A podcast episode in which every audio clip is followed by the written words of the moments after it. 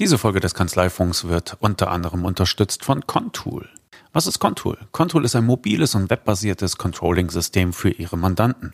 Es ist einfach und übersichtlich, es ist auf dem Handy und Sie können die Daten automatisiert dort hineinbringen, also kein lästiges Importieren von CSV-Dateien. Denn für die meisten deutschsprachigen Vorsysteme gibt es bereits automatisierte Importvorgänge. Und aus diesen Buchhaltungsdaten generiert Contour automatisch Grafiken und Analysen bis runter auf die Kontoebene. Der Blick in den Rückspiegel ist zwar schön und gut, aber da hört es ja nicht mit auf. Viel wichtiger ist, mit Contour haben Sie ein Planungs- und Zielkontrollinstrument. Sie können Planvorgaben festlegen und dann jederzeit mit hübschen Wasserstandsgrafiken den Grad der Zielerreichung überprüfen. Das Ganze ist auch noch individualisierbar. Sie müssen also nicht dem Schema F folgen, sondern können sich die Controlling- und Planungsinstrumente zurechtlegen, die für den Mandanten halt richtig sind. Aber es geht ja nicht nur um den Mandanten, es geht auch um die Steuerberatungskanzlei. Was hat die davon? Die Kanzlei kann dem Mandanten ein modernes Steuerungs- und Analyseinstrument mit aufs Handy geben. Und gleichzeitig können die Kanzleien den gesamten Mandantenstand überblicken und deren wirtschaftliche Situation. Mit einem automatisierten und standardisierten Berichtswesen können Sie Ihre Mandanten optimal bei der betriebswirtschaftlichen Beratung unterstützen. Und dass Contool in Kanzleiaufmachung daherkommt, versteht sich ja wohl fast von selbst. Das Neueste bei Contool ist K360. Was ist das? Das ist eine neue Kennzahlenpräsentation. Und die können Sie natürlich besonders gut in der Bilanzbesprechung einsetzen. Sie können natürlich auch bei der gemeinsamen Lesung bleiben und immer gemeinsam zu Seite 37, Seite 17 und dann Seite 49 springen. Oder Sie können sich mal angucken, was Contool da mit K360 auf die Beine gestellt hat. Ruckzuck haben Sie damit selber Berichte erstellt, Grafiken und Tabellen hinzugefügt und Kommentare hinterlegt. So geht eine moderne Bilanzbesprechung. Mehr Informationen finden Sie auf contool.de. Das schreibt sich K-O-N-T-O-L.de. Natürlich auch zu finden in den Shownotes. Einfach mal wischen in der App. Und auch auf steuerköpfe.de finden Sie Contool bei den Deals wieder. Registrieren Sie sich dort und nutzen Sie Contool zwei Monate lang kostenlos. Aber wie gesagt, das Wichtigste, das Zentrale, das Produkt, das finden Sie auf contool.de. Einen herzlichen Dank an Contool für die Unterstützung des Kanzleifunks.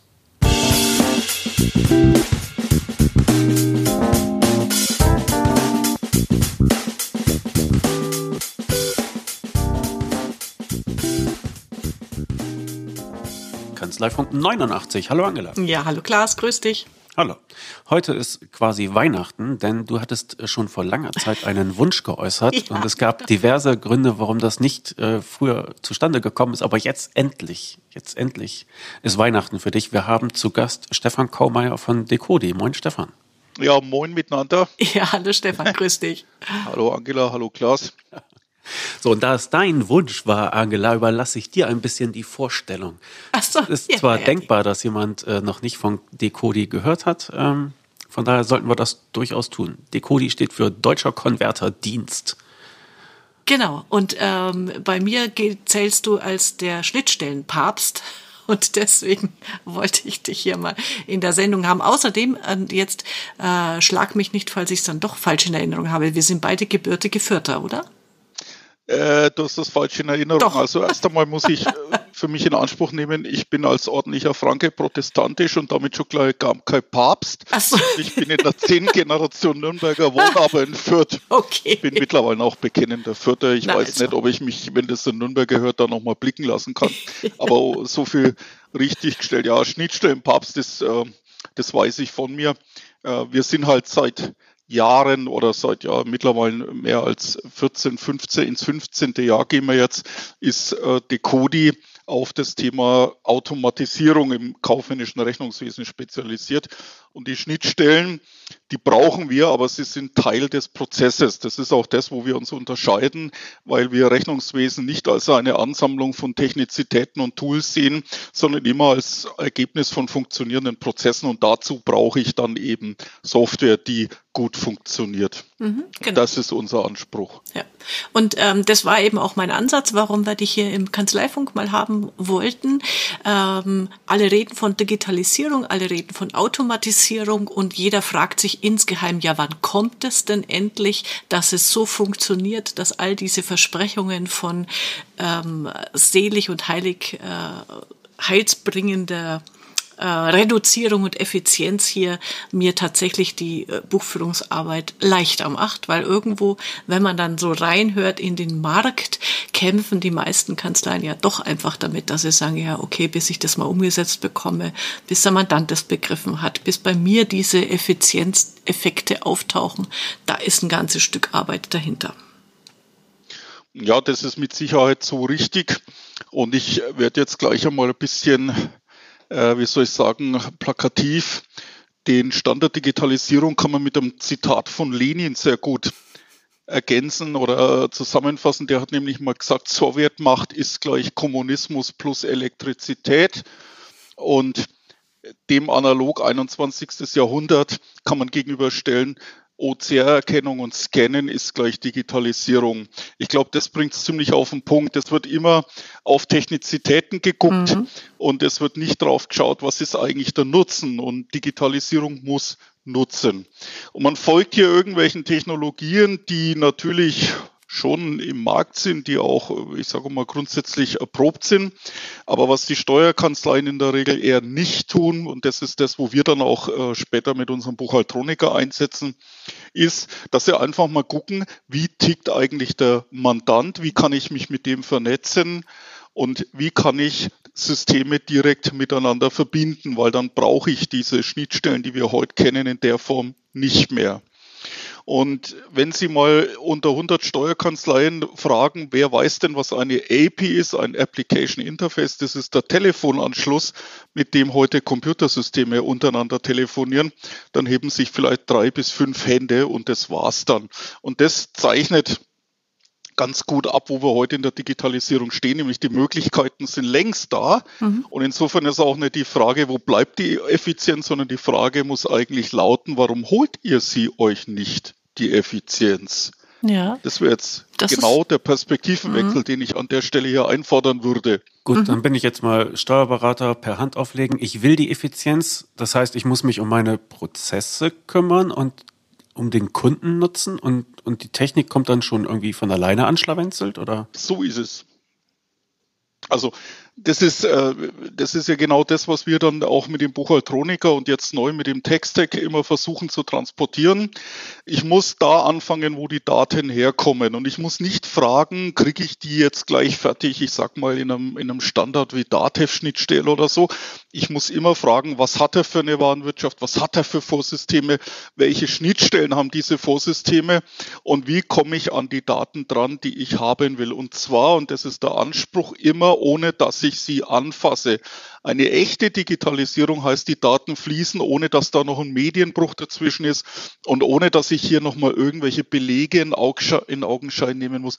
Das alles ist weg, aber dazu muss ich ganz anders vorgehen. Ein Mitentwickler vom, äh, des Buchhaltronikers, die Steuerkanzlei Zimmerer aus Mengen, den der eine oder andere vielleicht auch kennt, den Bernhard Zimmerer, der hat es mal sehr schön gesagt. Er hat gesagt, ich muss als Steuerkanzlei die organisatorische DNA meines Mandanten begreifen.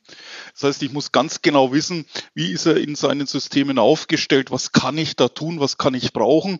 Und die Digitalisierung geht noch viel weiter. Und auch da haben wir heute technische, da haben wir wirklich noch technische Barrieren. Was ist denn, wenn die Steuerkanzlei Daten zurückübertragen will ins Unternehmen? Da geht meistens gar nichts, mhm. weil die Systeme zugeschraubt sind, sicher sind und das ist aber ganz interessant. Also stellen Sie sich vor, die Digitalisierung bietet mir die Möglichkeit, meinen Mandanten anzubieten, ich mache für dich die offene Postenbuchhaltung. Ich mache das natürlich auch täglich oder zweimal die Woche.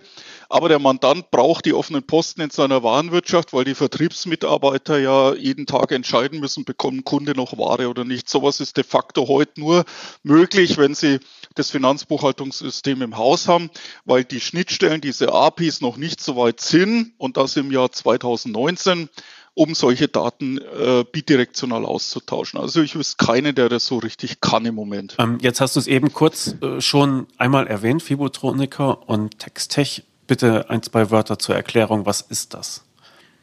Ja, also der Fibotroniker ist ein Wettbewerbsprodukt. Ah, entschuldige. Und wir sind der Meinung, dass der Buchhaltroniker natürlich tausendmal besser ist. Wie ist der Buchhaltroniker entstanden? Vielleicht auch da mal ganz kurz ein Wort dazu. Und zwar, wir sind ja unter anderem seit Jahren eine der führenden Unternehmen für Verarbeitung von Rechnungswesendaten im E-Commerce. Und wir haben im Zuge dieser ja, langen Erfahrung festgestellt, dass die Steuerkanzleien sich wahnsinnig schwer tun, Onlinehandelsmandate zu verarbeiten und zu bearbeiten. Onlinehandel ist, ich sage mal, von der Garstigkeit genauso wie Baulohn. Also was, was man lieber nicht mag, was nur Unglück bringt. Und letztendlich, wenn man dann mal hinterfragt, an was liegt's, dann liegt es daran, dass die Kanzleien mit Arbeits Techniken, mit Prozessabläufen drangehen, die nicht mehr digital sind. Also die Steuerkanzlei ist von der Denke her heute immer noch so geprägt ein Stück weit. Die Arbeit beginnt, wenn der Mandant den Ordner auf den Tisch legt in der Kanzlei oder eben der Beleg hochgescannt wird und ich mir angucken kann. Dann beginne ich mit der Arbeit und das scheitert im Onlinehandel fatal weil man andere Mengengerüste hat, weil man viele Systeme hat, die man zusammenkriegen muss. Und wenn ich jetzt mit diesen alten, also Stichwort Sowjetmachtprozessen daherkomme, dann tue ich mich ganz, ganz schwer, da überhaupt Erfolg zu zeitigen. Das frustriert die Mitarbeiter, das frustriert die Chefs, der Deckungsbeitrag stimmt nicht, die Leute müssen wahnsinnig viel nacharbeiten, kündigen dann auch oft. Und wir haben dann mal überlegt, an was liegt es denn eigentlich? Und das Problem ist zum Teil fehlendes Fachwissen, zum Beispiel eben, was ist eine API, wie schauen Dateien aus, wie können digitale Belege fließen aber halt auch ganz stark äh, Mangel im Prozess, nämlich zu verstehen, dass ich in der digitalen Welt nicht mehr jeden einzelnen Beleg angucken kann und nicht mehr jeden einzelnen Datensatz, dann, sondern dass ich viel, viel mehr auf die Verprobung und auf das systemische Zusammenwirken abstellen muss. Also ganz banal, das, was aus der Warenwirtschaft rauskommt, in Summe kommt das auch in meiner Finanzbuchhaltung an, solche Dinge. Und wir dann haben, haben dann überlegt, wie wir das nach draußen transportieren können. Und dann hatte ich den Geistesblitz des Buchhaltronikers und dafür sind wir mittelständische Unternehmer. Wir haben das dann sehr schnell beim Deutschen Patentamt als Marke eingereicht und haben dann erst so erfahren, als wir das rum erzählt haben, welche Emotionalität da auch drin steckt. Und wir haben dann den Buchhaltroniker als Viertages-Lehrgang ausgebildet mit den ähm, vier Teilen. Jeder Tag ein Teil, geht los mit Technik, was sind digitale Belege, hm, es wird ja immer von Zugpferd geredet, ja, EDI gibt es schon viel länger, ist in der Industrie etabliert. OpenTrans ist auch so ein Format. Also es gibt zig Varianten elektronischer Belege, allerdings ohne Bild, die heute draußen im Feld gang und gäbe sind, für die Software gibt, mit denen ich verarbeiten kann und so weiter.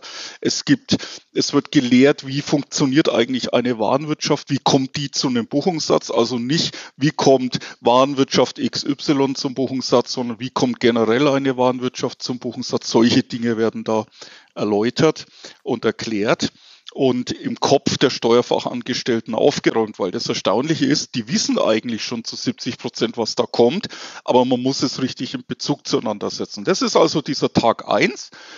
Der Tag zwei ist nach meinem Dafürhalten der wichtigste, nämlich jetzt kommen wir so richtig in den digitalen Wandel und auch das wird so, soweit ich das weiß, in der Weiterbildung nicht in der in der Weite behandelt, wie wir das tun. Das ist nämlich die Kommunikation und das Wissen von äh, das Management von Know-how im Unternehmen. Wir haben ja heute die Situation, Generation Z wechselt alle drei Jahre den Arbeitnehmer. Ich habe massiven Fachkräftemangel und wir haben in den Steuerkanzleien immer noch eine hohe, ja, sage mal, Affinität zum Papier und Digitalisierung und alles, was dranhängt. Das macht doch bitte schön unser Digitalisierungsbeauftragter. Und die Digitalisierung, wenn Sie da mal entsprechende Seminare in der Industrie und im, im, ich sage mal bei den Unternehmern angucken, da geht es genau um das Thema, wie können wir heute Know-how allgemein schnell verfügbar halten und auch verhindern, dass es mit dem Wechsel eines Mitarbeiters verloren geht.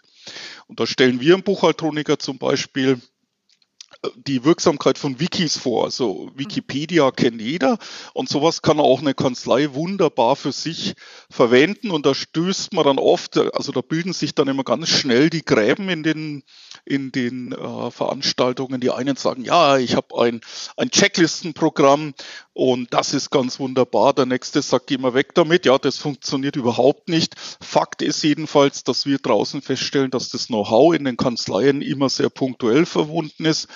Und wenn Sie jetzt überlegen, ich bin im digitalen Mandat, da wieder E-Commerce, das sind ja erstmal nichts anderes als voll digitale Mandate dann stellen Sie fest, dass sich ein, zwei Leute damit auskennen. Wenn die die Kanzlei verlassen, ist die Kanzlei handlungsunfähig. Sowas erleben wir zwei bis dreimal im Jahr, dass Steuerberater und Steuerberaterinnen auf einmal nicht mehr in der Lage sind zu leisten, weil die Personen, die es geleistet haben, die die Wertschöpfung erbracht haben, auf einmal weg sind.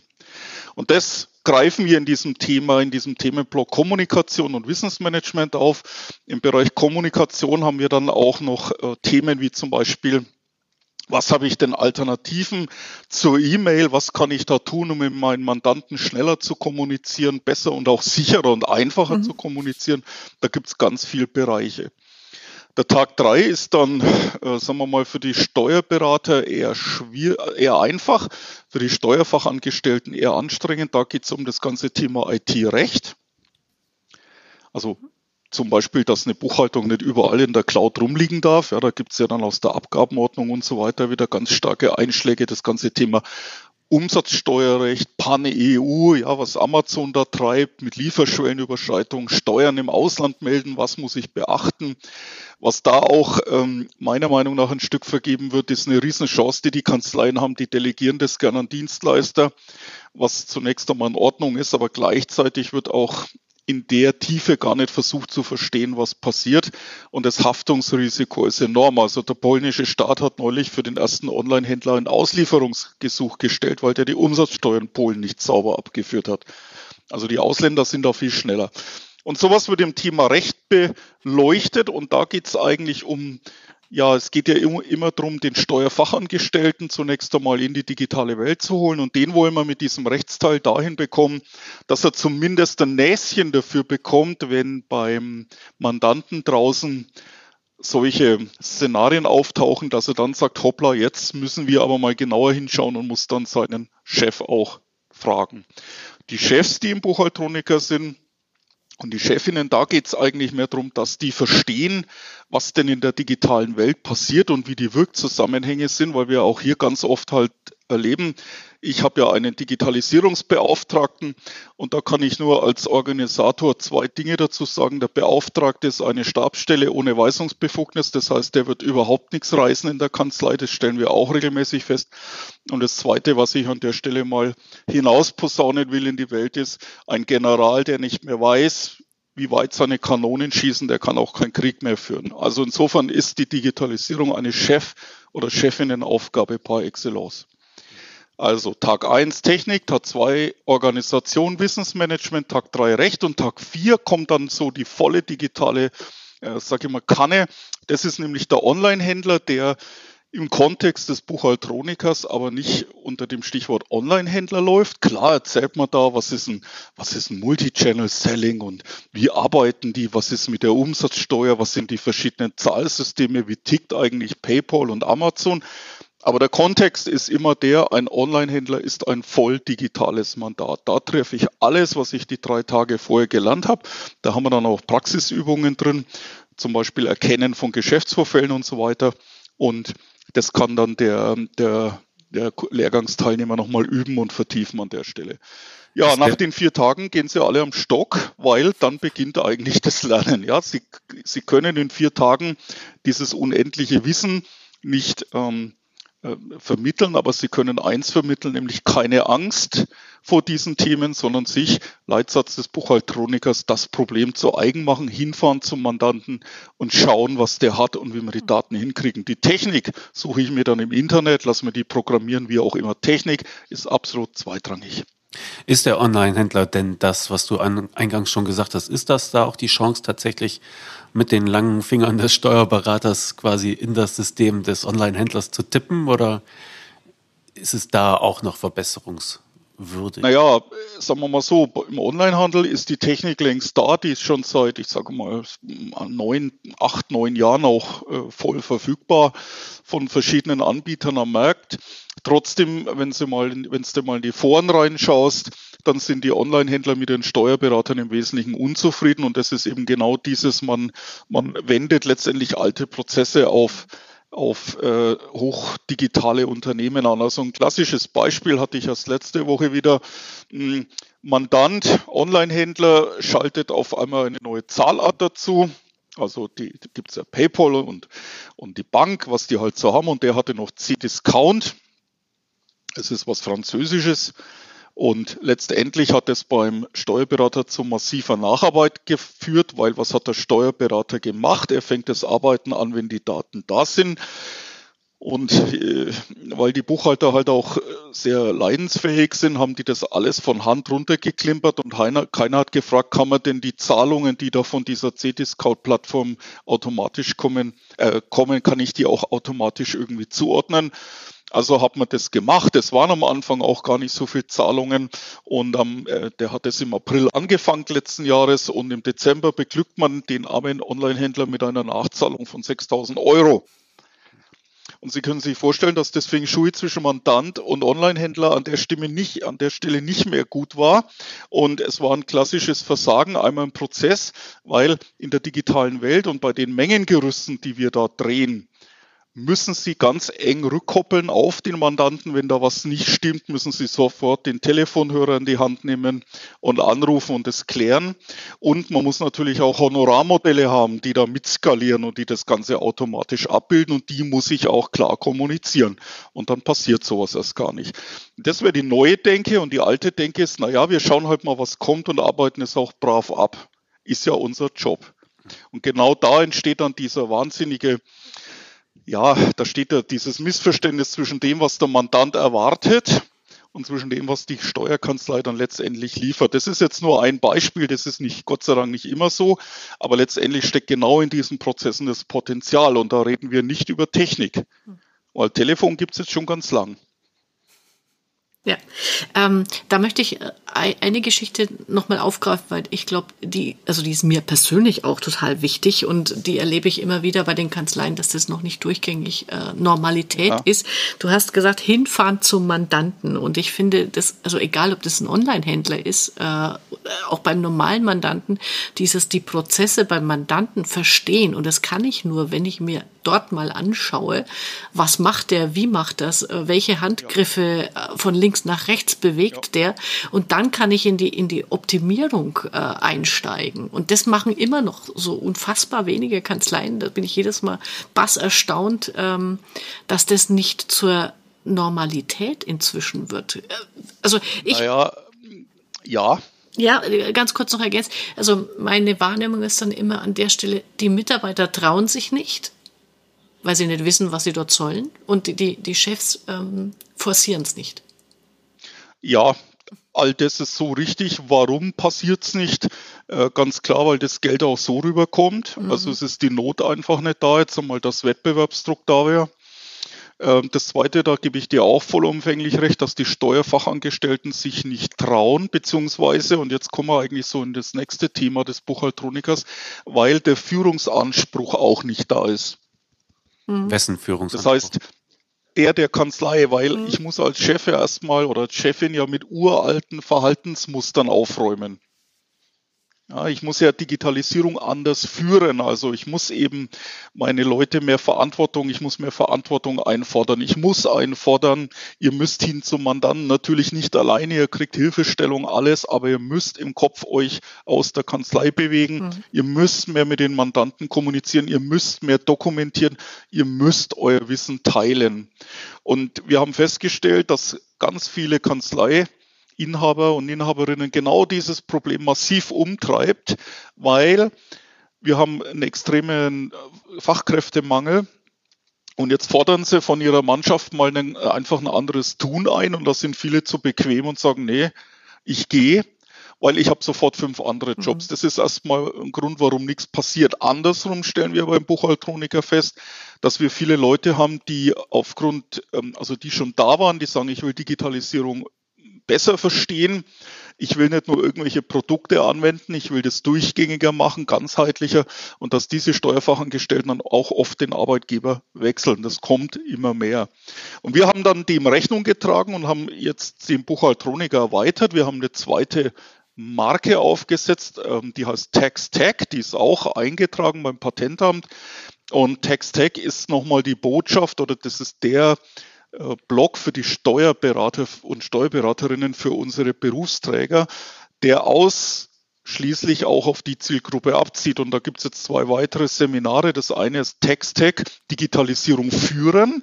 Also da geht es genau um dieses Thema Personalführung, mhm. Motivation, ich kann das Wort zwar nicht mehr hören, aber der berühmte Kulturwandel hin in die Digitalisierung hinein. Mhm.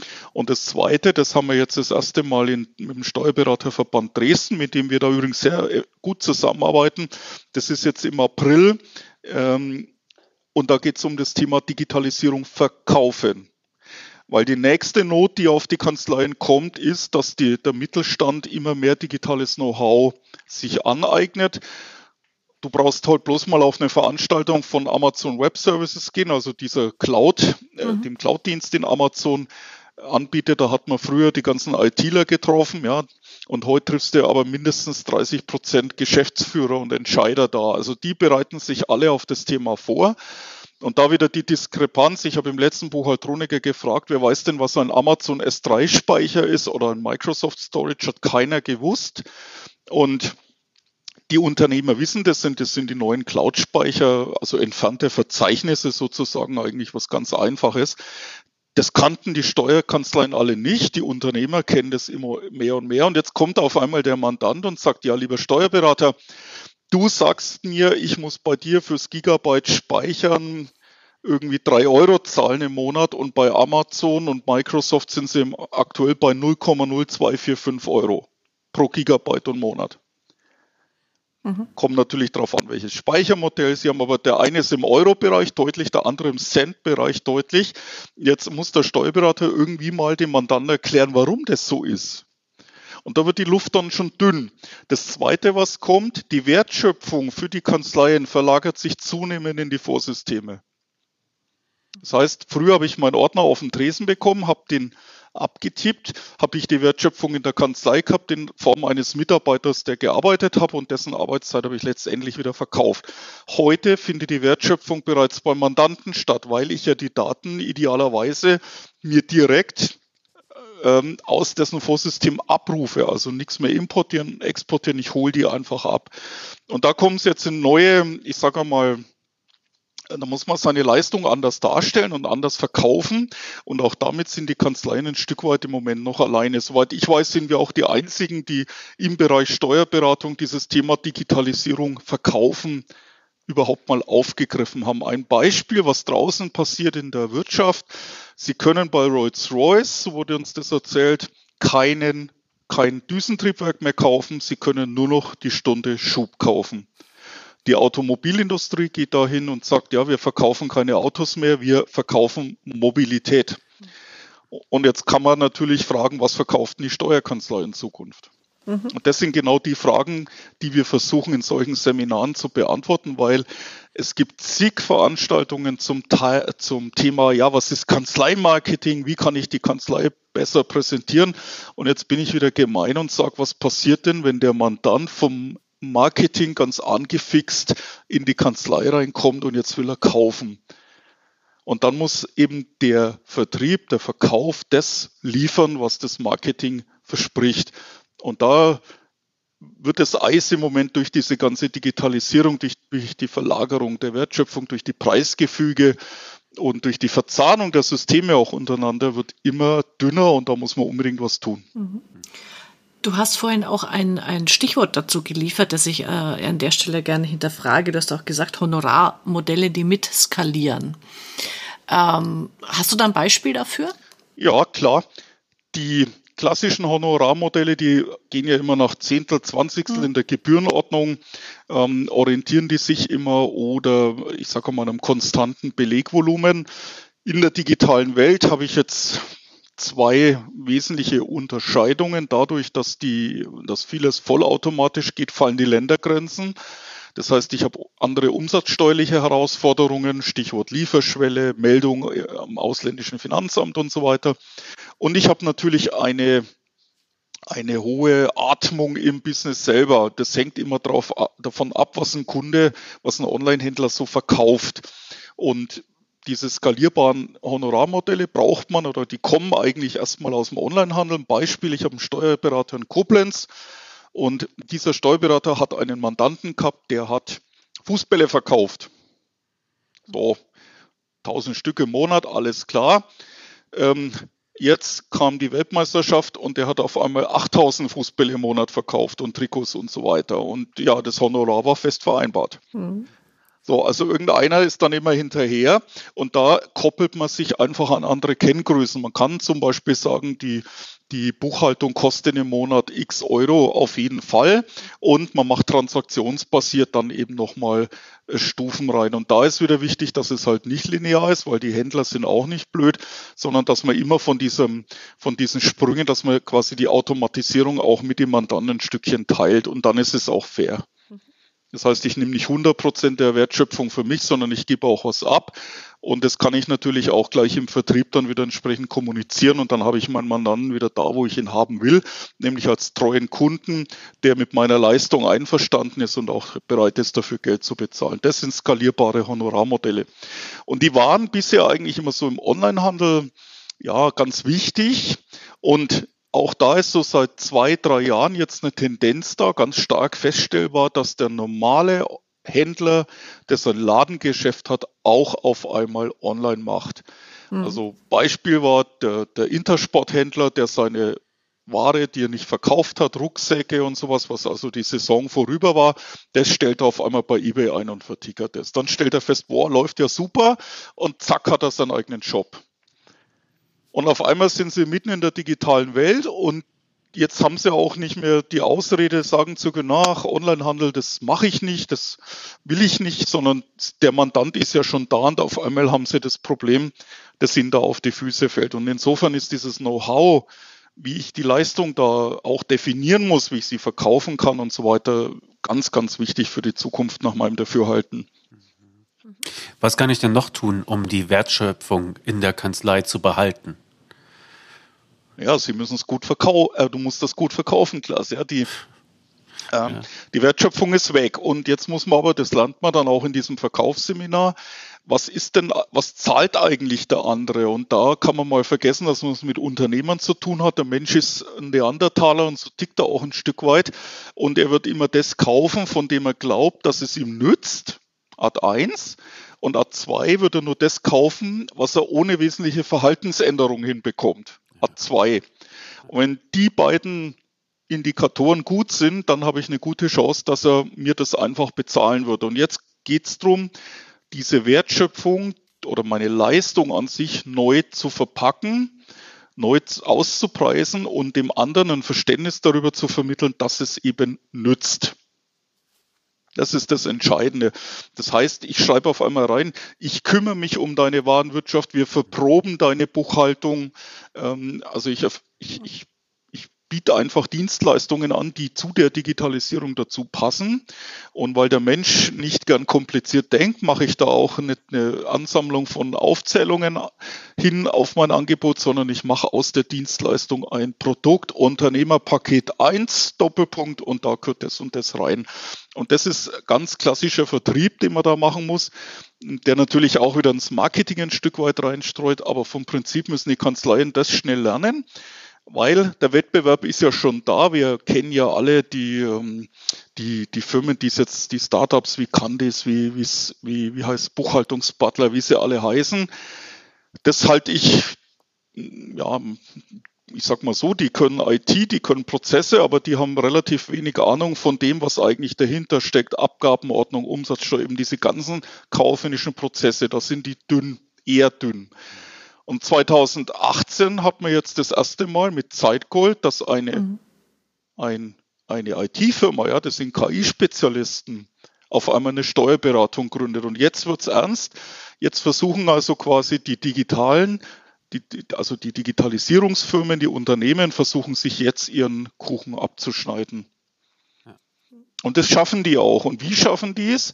Nämlich indem die was tun. Ein ITler, der denkt an der Stelle immer an Skalierbarkeit. Das heißt, ich schaffe ein Produkt und dann will ich es multiplizieren. Und jetzt muss man fragen, kann ich das mit meiner Steuerkanzlei auch? Ich würde mal sagen, heute in Nein. Deutschland können das die allerwenigsten. Ja. Und da muss es hin. Und die Kanzleien hätten es in der Hand oder die haben es in der Hand, aber man muss sich halt so langsam mal bewegen und es ist ein harter Weg. Also wir merken das auch immer in den Seminaren, Buchhaltroniker, Textec, ja, wunderbar, die Inhalte anerkannt, aber die Arbeit beginnt nach dem Seminar los, indem ich dann eben raus muss zum Mandanten. Ich muss mal meine, meine Kunden anders wahrnehmen, ich muss mich anders darstellen. Es ist ein Prozess, der dauert ein, zwei Jahre für so eine durchschnittliche Kanzlei, also durchschnittlich mhm. Angela, was ist ja. das, zehn, zwölf Leute so in dem ja, Dreh ist das, genau. ja, also muss man sagen, ein, zwei Jahre und noch viel schlimmer, noch viel härter ist, ich muss 10 bis 15 Prozent meiner Arbeitszeit dafür opfern. Ja. Das tut richtig weh. Und auch da gibt es Strategien, weil jede Kanzlei heute schon Mandanten hat. Da lassen sich ganz bestimmte Datenströme, also ich sag mal Ausgangsrechnungen, Bank, was auch immer, sehr gut automatisieren. Auch im Lohn ist noch unendlich viel Potenzial. Und wenn ich nur die Bad mir mal hole und punktuell ein paar Automatisierungen mache, das hat noch nichts mit Strategie zu tun, dann kann ich aber dann schon wieder Zeit ernten, die ich dann draußen wieder ein Stück weit auch in der Kanzlei für mich habe und umsetzen kann. Das ist so die Herausforderung, denke ich mal. Mhm. Ja, also kommt man an dem Punkt mit der mit dem Kaufanreiz, du brauchst dein Verhalten nicht ändern, nicht sehr viel weiter. Ne? Erstmal nicht, weil ich habe ja noch nichts zum Liefern. Also ne, es gibt ja im Vertrieb so die alte Regel, wer die Omi verkauft, der muss auch liefern. Und das heißt, ich muss dem Mandanten ein anderes Angebot einfach machen. Und jetzt muss man mal schauen, was treibt denn so den Mittelstand um? Der hat ja genau dieselben Probleme. Und wenn man mal das kaufmännische Rechnungswesen anguckt, dann hat er ein Riesenproblem, überhaupt qualifizierte Buchhaltungskräfte zu finden. So, aber wie viele Kanzleien bieten denn an? Wir managen das, wir schicken jemand vorbei. Das hat in den letzten Jahren auch zugenommen. Das heißt, da kommt schon mal eine Fachkraft, ähm, die dann im Unternehmen das Ganze abhandelt und dafür sorgt, dass das alles läuft. Aber das geht ja noch viel weiter, wenn ich das jetzt unter Ausnutzung aller Möglichkeiten wie Know-how-Management, ähm, Verzahnung der Systeme nutze, dann habe ich als als Steuerkanzlei Riesenchancen, nämlich ich kann viel, viel größere Mandanten beackern, als ich sie mir heute jemals zutrauen würde. Und das finde ich auch immer was, was bei der ganzen Digitalisierungsdiskussion komplett hinten runterfällt. Es wird ja immer erzählt, ja, wir brauchen keine Steuerfachangestellten mehr, weil das macht in Zukunft die KI. Das halte ich für, Entschuldigung, das halte ich für absoluten Bockmist an der Stelle. Das kann man natürlich behaupten. Das ist aber nur vordergründig, weil die KI nämlich genauso schlau ist wie der, von dem sie lernt. Und das Thema Verprobung, Abgabenordnung, Paragraph 14.4, wenn ich eine Rechnung auf den Tisch kriege und, und, und, das wird die KI so schnell nicht können. Und insofern wird die KI eine Ergänzung, eine Unterstützung sein, das mit Sicherheit. Aber machen tut immer noch unser, ja, dann halt Buchhaltroniker und nicht mehr der Steuerfachangestellte. Und das, die Perspektiven, die es da gibt, die sind unglaublich. Mhm, okay. Und insofern nochmal, um auf den Anfang zurückzukommen, ne, wo bleibt denn die Effizienz? Ja, holt sie euch. Sie ist da, auch die Mandanten sind lang da, aber ich muss mal anfangen, mir meine eigene Prozess- und Technologie ja, meinen eigenen Prozess- und Technologiemix zu bauen in der Kanzlei. Das ist so das Entscheidende, mhm. wo es hin muss. Ja, gut, dann gucken wir doch mal in die nähere Zukunft. Also der Köder ist ja optimal, ja. Also ich kann viel mehr verarbeiten, das heißt, ich kann auch viel höhere Summen äh, abrechnen und das kommt dann mir und meinen Angestellten wunderbar zugute. Schön. Äh, da sind wir jetzt noch nicht. Jetzt gucken wir mal in die nähere Zukunft und äh, Stefan, du beschreibst hier mal einen optimalen Steuerberater, Steuerberaterin, der halt bei, was ich, 0, irgendwas anfangen muss und in die Digitalisierung geht. Und Angela, meine Bitte an dich wäre, ja. du schreibst mal auf, was das kostet und sagst mir das nachher, ja? Wenn du also tatsächlich 10 Prozent äh, Arbeitszeit äh, äh, da versenken musst für etwas, was sich vielleicht später auszahlt. Aber Stefan, du, du erzählst mal, was ist der optimale Also das Erste, was ich mache, und damit fängt es an, jede Kanzlei nutzt ja ERP-Systeme. Also ich sag mal, die meisten haben Dativ, es gibt da noch Edison und, und, und Agenda und wie die alle heißen. Und letztendlich stellen wir immer wieder fest, ähm, man glaubt es kaum, es gibt jede Menge Kanzleien, die wissen nicht, wie in der Dativ ein OP-Ausgleich von Kleindifferenzen funktioniert. Das Erste, was ich machen würde, ist, ich würde bei mir in der Kanzlei das Thema, was ist, wenn ein Software-Update, egal von wem, in die Kanzlei hineinkommt, wer kümmert sich drum, wer schult die Mitarbeiter und wer fordert dieses Wissen auch konsequent ein. Das würde ich institutionalisieren. Also ich hätte hier einen, der muss sich um die Updates kümmern. Es gibt Fortbildung und dann muss man natürlich, und jetzt ist es genau dieser Kulturwandel, jetzt muss ich darauf achten, wenn ich meinen Leuten eine neue Funktion in der Software zeige, dass die auch angewendet wird. Beste Beispiel ist das elektronische Bankbuchen. Wie oft erleben wir, ja geht, wunderbar, wird eingerichtet, wunderbar, funktioniert und dann kommen sie nach einem Jahr hin und dann greifen die ganzen Kontierregeln nicht mehr, weil die greifen nicht mehr, weil sich irgendwas im Bankauszug geändert hat. Äh, der Leasingvertrag hat eine andere Nummer und was machen die Mitarbeiter? Ach, das buche ich schnell mit der Hand. Und am Schluss buchen sie alles wieder mit der Hand. Und das Erste, was ich eben Kanzleienhaber und jeder Kanzleienhaberin zurufen würde, ist, kümmert euch mal drum, dass einfach das, was ihr habt, auch vollumfänglich sauber angewendet wird. Nicht mehr und nicht weniger. Daran hängt jetzt ganz klar, wie manage ich das Know-how? Jetzt sind wir in der digitalen Welt. Es gibt keine Updates mehr. Das ist auch was, was viele Leute nicht wissen. Das Stichwort heißt Continuous Integration. Entwickler entwickeln Features, die werden automatisch getestet und im Idealfall danach auch automatisch ausgeliefert. Das heißt, die Bildschirmoberfläche, die Sie bei Ihrem Mandanten gestern noch gesehen haben, gibt es heute nicht mehr. Und jetzt brauche ich Systeme, mit denen ich das Wissen ganz schnell auch nachführen kann. Und da gibt es nach meinem Dafürhalten ähm, als bestes Instrument überhaupt das Wiki. Jeder kennt Wikipedia. Das ist ja eine Freeware, können Sie sich mieten und ich kann mir wunderbar mein Know-how ganz schnell da drin zur Verfügung machen. Ich kann es, da es eine Web-Applikation ist, überall abrufen und kann es auch ganz schnell nachführen, wenn sich was ändert. Also das erste wäre, kümmert euch um eure eigene Software, nicht noch ein Tool und nicht da was kaufen, sondern einfach das, was da ist, richtig anwenden. Das sind die Kernsysteme wie Lohn- und Finanzbuchhaltung aus. Das zweite wäre dann dafür sorgen, dass dieses Wissen, das man sich jetzt jeden Tag aneignet, auch wächst. Und wenn das mal erledigt ist, da gehen wir jetzt mal, sagen wir mal, so ein viertelhalbes Jahr, wenn es gut geführt ist, ja, das müssen ja die Leute auch mittragen, da geht's dann nämlich los. Und wenn das gut geführt ist, dann kann ich sagen, jawohl, jetzt gehen wir raus zum Mandanten und da wird es jetzt schwierig, äh, das zu, ja, zu beziffern, weil die Welt draußen ist völlig äh, die ist völlig äh, bunt und heterogen und jetzt muss ich halt schauen, welcher Mandant hat welche Schnittstellen, wie kriege ich was und lohnt sich's auch. Also es kann sein, beim einen muss ich nur die Datenschnittstelle an, einrichten, beim nächsten muss ich irgendeine API antriggern. Der dritte, der ist so klein, da sage ich, du weißt ja was, die scannst du ein, die Belege und, und lädst sie mir hoch. Das machen wir bei uns in der Kanzlei. Und das ist ein Prozess, der dauert, weil den du auch nicht so einfach, ich sag mal, den sie nicht so einfach lernen. Das muss man erfahren, da muss man Erfahrung sammeln.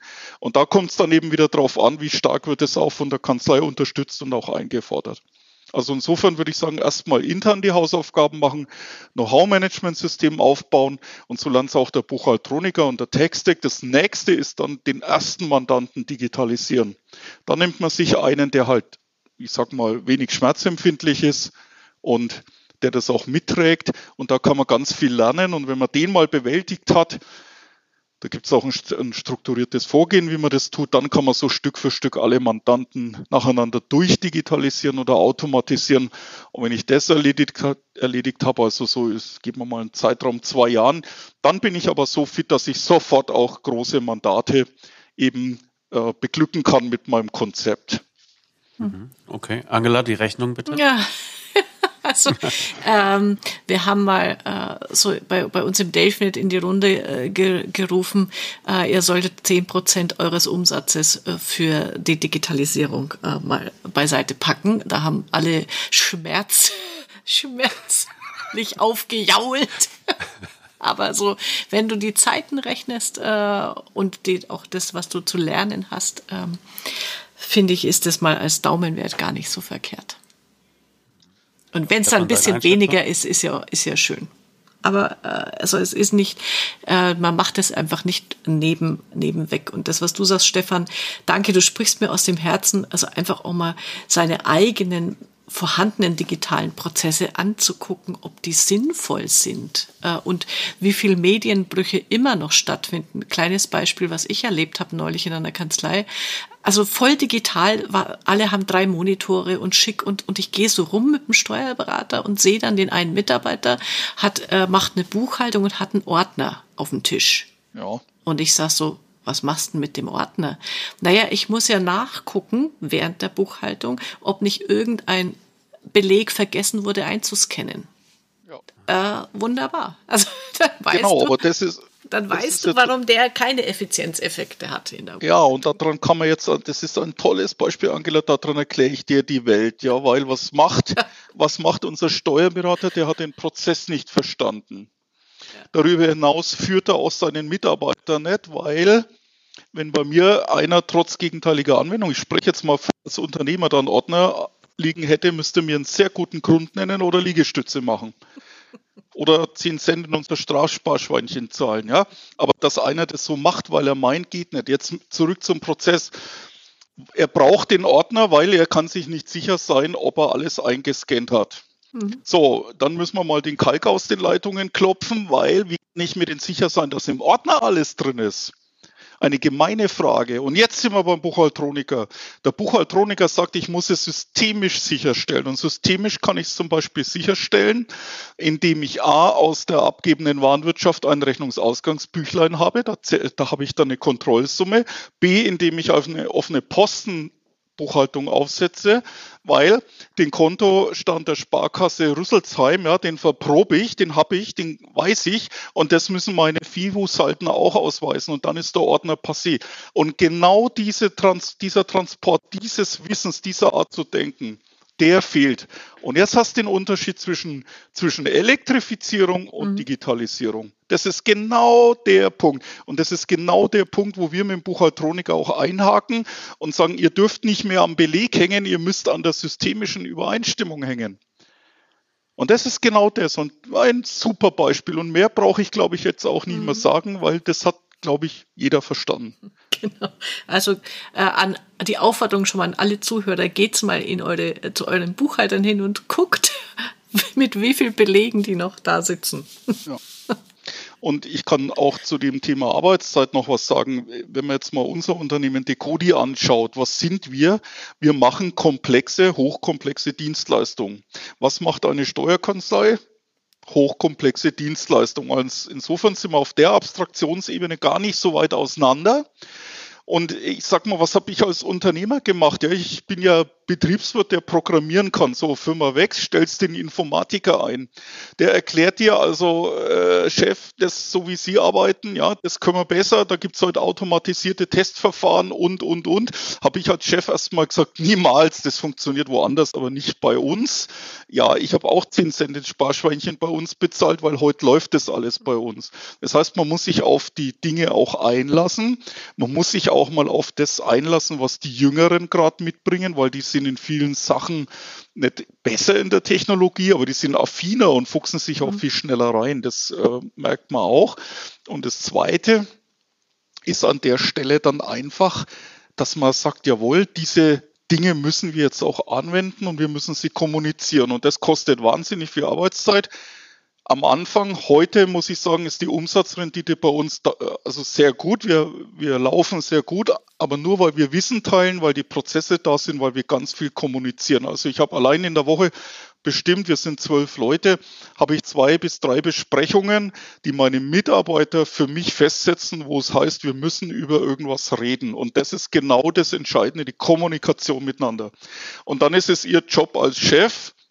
Als Chef ist man ja für alles zuständig aber ihr Job ist, diese Barrieren, die sich auftun, auf die Seite zu räumen, die Ressourcen zu schaffen und dann macht es auch ihren Mitarbeitern richtig Spaß. Aber das ist ein, ein harter Weg und ich sag mal, ich habe jetzt den Vorteil, ich habe meine Mitarbeiter gleich so, ja, ich sag mal, großziehen können. Die kennen das von Anfang an gar nicht anders. Eine Steuerkanzlei, wo es halt seit 20 Jahren läuft, wie es immer gelaufen ist, jetzt da hinzukriegen, das ist eine ganz schwierige Aufgabe. Mhm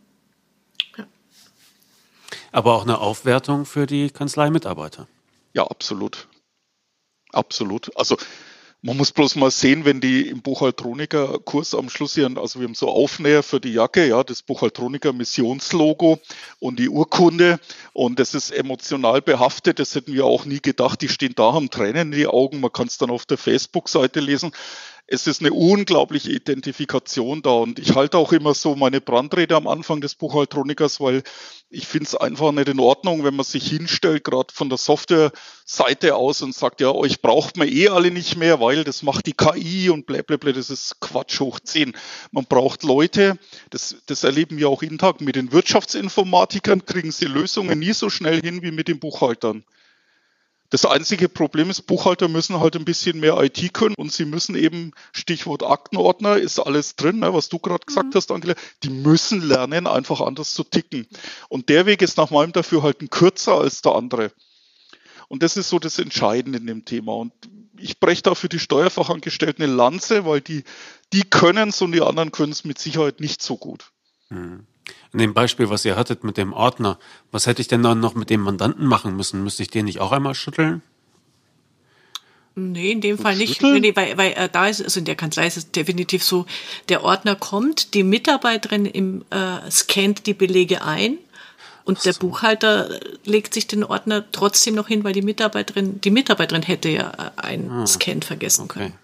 Also ich hätte jetzt in dem, in, also gerade bei so können wir ja mal das Beispiel an, an der Stelle da äh, weiter verfolgen. Ich hätte jetzt erst einmal gefragt, warum scannt denn der ein und was scannt er ein?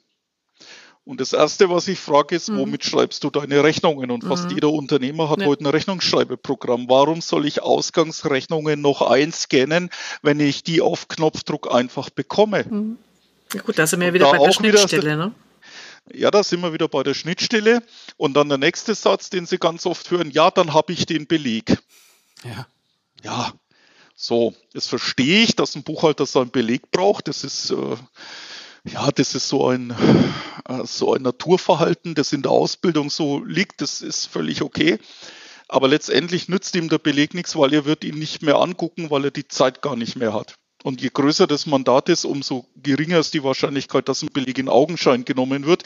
Jetzt mal von vornherein, sondern viel wichtiger ist es, dass man sicher sein kann, dass die Schnittstelle aus dieser Warenwirtschaft richtige Daten liefert, sie ist richtig konfiguriert und sie wird richtig verprobt. Und dann gibt es natürlich immer noch Geschäftsvorfälle, wo ich sagen muss, ja gut, ähm, hier muss ich unter Umständen nochmal tatsächlich einen Beleg in Augenschein nehmen. Aber hier stelle ich wieder die ketzerische Frage, wieso muss der bei mir in der Kanzlei Kanzlei sein. Wieso mhm. muss ich meinem Mandanten zumuten, das Ding einzuscannen? Vielleicht hat er ja schon ein DMS-System, also Dokumentmanagementsysteme. Die haben heute alle Webclients. Ich kann beim, beim Mandanten reinmarschieren und kann mir den Beleg einfach angucken. Und das ist die Art und Weise, das ist ganz, ganz wichtig, so anfangen zu denken. Und auf einmal hat man einen ganzen Blumenstrauß an Möglichkeiten. Und dann kann ich individuell mir angucken, was mache ich jetzt für dieses Mandat und jenes Mandat. Und im nächsten Schritt, das, jetzt sind wir bei dem, was macht eigentlich der digitale Wettbewerb, ja, der digitale Wettbewerb, der guckt sich um nach Ökosystemen, der schaut, was kann ich mir krallen, was funktioniert immer gleich. Ähm, ja, weil da habe ich die Schnittstellen, da muss ich nur skalieren und das kann aber die Steuerkanzlei genauso tun. Mhm. Also auch hier möchte ich wieder ein kleines Beispiel aus der Praxis geben. Ich habe in Süddeutschland eine Kanzlei, die betreut McDonalds-Clan. Der Opi, also die, die Mami in McDonald's, Papi in McDonald's und äh, Kind auch drei McDonald's-Filialen und äh, man hält sich fest, jedes McDonald's hat andere Lohnarten. Und das ist genau das. McDonald's ist ein Ökosystem, da mache ich mir doch, es gibt sogar einen McDonald's-Kontenrahmen, da mache ich mir für meine Kanzlei einen McDonald's-Lohnartenrahmen und buche mir die genau alle gleich runter. Damit habe ich wahnsinnig viel an Zeit gespart und jetzt überlegen Sie, Stichwort Kopfmonopol, die Buchhalterin, die diese McDonalds macht, wenn die in Urlaub ist, bricht das Chaos aus, weil die hat alle McDonalds im Kopf und alle Lohnarten und der Kollege mit Sicherheit nicht aus. Und so funktioniert das. Und da ist noch viel Arbeit im Kleinen und es gibt mit Sicherheit Kanzleien, die da schon weit sind und das erkannt haben und ich kann nur appellieren, da an sich zu arbeiten, sich mehr zu organisieren und gerade das Know-how mehr ja, zu standardisieren, in Systeme reinzukriegen und erst dann bin ich auch in der Lage, eben solche Ökosysteme zu bedienen. Und dann brauche ich aber vor den Startups auch nicht mehr für Angst haben. Die sind nur sexy, aber besser sind sie dann nicht mehr. Ja. Jetzt hast du viel erzählt darüber, wie sich Steuerberater oder halt Kanzleien ändern müssen in den Köpfen. Was müssen denn die Softwareanbieter wie du äh, anders? Ja, ganz viel. Ähm, die Softwareanbieter müssen, ich meine, da haben wir jetzt den Vorteil, wir machen das an sich schon lang, aber wir schreiben es uns Stichwort, wir verkaufen es jetzt auch anders, nämlich Software ist nicht nur Software, sondern die Software ersetzt ja und unterstützt ja ein Stück weit unsere Steuerfachangestellten. Und das heißt aber auch, dass die Software automatisch verproben muss, dass die Software sicherstellen muss, dass das, was sie tut, auch richtig ist. Das ist das Erste. Also Stichwort GOBD-Verarbeitungsprotokoll, äh, Programmierprotokoll. Auch da wieder ein Beispiel. Es gibt ja im Onlinehandel seit ein paar Jahren das Problem, ha, wer meldet mir meine Umsatzsteuer ins Ausland? Und dann gibt es verschiedene Dienstleister und wir waren so die Ersten, die festgestellt haben, hoppla, wenn ihr euch aus Amazon einfach die Daten holt und auf Basis dieser Daten Umsatzsteuer meldet, ist das nach deutschem Recht schwierig, weil im Paragraph 22 Umsatzsteuergesetz steht ja drin, du musst Umsatzsteuer auf Basis eigener Aufzeichnungen melden und auch nachweisen. So, was sind eigene Aufzeichnungen? Das heißt, das ist die Umsatzsteuer aus der Warenwirtschaft heraus. Jetzt kann ich daraus melden, aber jetzt habe ich immer noch ein Problem. Jetzt zapfen die per API alles vollautomatisch und bunt und super werden diese äh, Daten ausgelesen und übermittelt. Aber vielleicht sollte ich mal dran denken, dass das, was in meiner Finanzbuchhaltung entsteht an Umsatzsteuerzahlers, mit dem, was ich aus meiner Warenwirtschaft hole, übereinstimmen muss. Und dann guckt ihr euch mal an, wie viele Softwarehersteller das machen. Ich kenne nur ganz, ganz wenige, die da überhaupt schon angefangen haben. Und wir haben jetzt als erstes so ein Verarbeitungsprotokoll ausgeliefert, mit dem ich sicher sein kann, dass ich zwischen Finanzbuchhaltung und meiner gemeldeten Umsatzsteuer keine Differenz mehr habe, weil Vater Staat ja auch genau in die Lücke geht, weil da sind die mhm. Unternehmen am einfachsten angreifbar. Wenn die Schnittstellen nicht stimmen, wenn da nicht verprobt und kontrolliert wird, dann bin ich natürlich leichtes Opfer, weil dann ist es ein systemisches Versagen und damit bin ich in der Zuschätzung. Das erleben wir auch immer öfter. Um auf die Frage vom Klaas zurückzukommen, also die Softwarehersteller sind erst einmal gehalten, viel mehr in die Richtung Prozess zu tun. Also ich darf nicht in meiner Software denken und bleiben, ich muss das davor und danach anschauen. Und selbst wenn ich solche Verarbeitungsprotokolle und so weiter liefere, das sagen wir auch immer unseren Kunden, ihr müsst an die GOBD-Verfahrensdokumentation denken. Die ist leider auch noch sehr rar gesät, gibt es ja auch noch nicht so lang. Und das Letzte, was die Softwarehersteller machen müssen, oder der zweite Punkt ist, wir denken auch schon in Ökosystemen. Das heißt, wir fangen schon an, Programme zu schreiben, die mandantenübergreifende Buchungslogiken haben. Weil wir sagen, wenn ich einen Sporthändler habe, dann kann ich ruckzuck einen zweiten, einen dritten, einen vierten, der fünften dazuschalten, wenn ich alle nach demselben Referenzsystem, sagt man in der IT, also nach demselben Muster verarbeite. Das ist das, was die Softwarehersteller im zweiten tun. Also das erste, mehr verproben, mehr kontrollieren, mehr Sicherheit geben. Das ist ganz wichtig. Dann eben dieses Ökosystem, diesen Ökosystemgedanken aufgreifen. Und das dritte, was kommt, ist die API-Funktionalität. Das ist das, was die Angela gesagt hat. Ja, ich, Schnittstellen sind eigentlich veraltet. Naja, die Frage ist, was man als Schnittstelle definiert. Eine API mhm. ist auch eine Schnittstelle, aber die funktioniert zwischen Systemen. Das heißt, was du meinst, liebe Angela, ist, ich mag keine Dateien mehr hin und her schaufeln. Mhm. Und das ist der nächste Schritt, den die, äh, den die den die ganzen Softwarehersteller gehen müssen. Und zwar alle, die Windows machen. Ja, und man muss sich mal, könnt ihr ja mal machen auf eurer, einer eurer Veranstaltungen, nehmt mal äh, ein paar Webwarenwirtschaftssysteme her. Da gibt es immer oben im Menü auf den Webseiten einen Knopf API. Das heißt, die sind alle über APIs mhm. schon abrufbar, die haben Schnittstellen. Und dann guckt er mal, wie viel Windows-Systeme sowas zur Verfügung stellen und wie viele Steuerberatungs-ERP-Systeme so ein API-Connect überhaupt ermöglichen. Und dann wissen wir, was die Steuer, was die Software-Leute noch zu tun haben an der Stelle. Okay. REST API, ja? Ja. Rest in Peace. Also ähm, nur als Ergänzung, äh, gerade das mit dem mit den API, also ich bin jetzt auf mehreren Kongressen gewesen äh, zur Digitalisierung äh, im Mittelstand. Und die sagen alle, ähm, ich muss mich mit meiner, also äh, die Zukunft ist es, äh, Computer ähm, so zu ermöglichen und zu verstehen und so an, in dem Prozess dabei zu sein. Also wir verkaufen möglicherweise künftig, also jetzt vielleicht nicht Steuerberater, aber die Firmen verkaufen nicht mehr an Menschen, sondern zum Teil auch künftig an Computer. Und da gibt es ganz viel Spielraum oder, oder ähm, äh, Entwicklungen, die, die man nicht verpassen darf. Ja, Und was, was immer unterschätzt wird, das ist tatsächlich oft einfacher, als man denkt. Ich habe jetzt hier gerade bei mir einen Kunden, das ist eine Kaffeerösterei, ja, die haben die haben eigentlich eine relativ alte Warenwirtschaft, aber die haben sich jetzt eben eine API schreiben lassen, um Ersatzteile aus dem Lager schneller zusammenstellen und verschicken zu können, weil die Kaffeerösterei hat einen Online-Shop. Und aus diesem Online-Shop laufen die Daten natürlich per API in diese alte Warenwirtschaft rein. Also da braucht man einfach dann die Informatiker, die das machen. Aber das sind keine Jahresprojekte mehr, da reden wir über zwei, mhm. drei Monate, dann läuft sowas.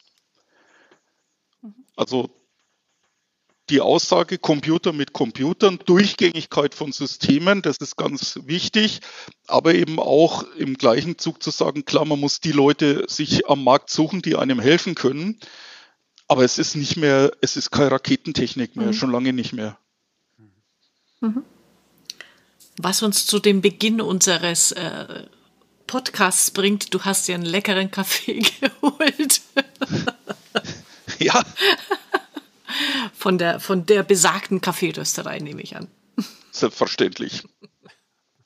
Sehr das Leben ist zu kurz für schlechten Kaffee. So schaut's aus. Genau. Ja, okay. Ich bin etwas erschlagen, aber ich äh, finde es interessant. Und ähm, also die Änderungen, ja, ja. Es ist halt schwierig, jetzt sagen wir mal, das rein verbal rüberzubringen. Ich hoffe, das ist mir einigermaßen gelungen. Letztendlich wird es viel klarer, wenn man einfach mal sieht, wie so eine API funktioniert oder wenn man so einen Ablauf mal als Zeitdiagramm hinmalt, visualisiert, dann kann man die Kanzleien schon abholen. Ja, es ist auch nicht so, dass man jetzt sagt, die Kanzleien sind ja alle in der Steinzeit, um Gottes Willen. Es gibt viele Kanzleien, die sind da wirklich schon am Hochlaufen und machen.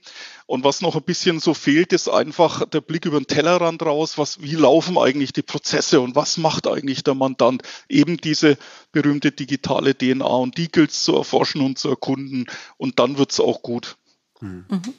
Genau. In diesem Sinne. Das ist ein schönes Schlusssatz. Genau. Ganz herzlichen Dank für, für die Einblicke. Sehr ähm, gern. Wir verlinken natürlich alles in den Show Notes, äh, den Buchhaltroniker wohlgemerkt. Ja? Äh, du hattest damals auch einen Werbeartikel bei mir, den werden wir wieder aktivieren dafür. Genau. Äh, da kann man dann auch noch ein bisschen nachlesen. Ähm, ja, alles, was so äh, genannt wurde, auf bis hin zu Zeitgold und so weiter und so fort packen wir alles in die Show Notes. Wer Feedback für uns hat, äh, gerne per Mail kanzleifunk.steuerköpfe.de. Äh, es geht an Angela und mich gleichzeitig. Ne? Also wir haben Moderator zu Moderator Kommunikation auch automatisiert. Na gut. Dann okay. hätten wir die Hinweise auch noch drauf. Fein. Dann also, herzlichen Dank für die du Zeit. Du magst das politisch korrekt, Lars, ne? So. Bitte? Du magst, dass das alles politisch noch korrekt ist dann so. Wieso? Gab es naja, irgendwelche Überschreitungen? Ich kann mich nicht Nein, nein, nein, also das ist halt. Ja. Na gut, dann bin ich mal gespannt. Ich sage vielen genau. Dank an euch und ja. äh, wir sehen uns dann eh am, am 14. zum Detox, ne? Ja, das tun wir. Okay, also jetzt gehst du deine Görner abholen, ne? danke nochmal an euch, ja? ja danke okay, auch. Danke, ja. bis dann. Ciao. Gerne, tschüss.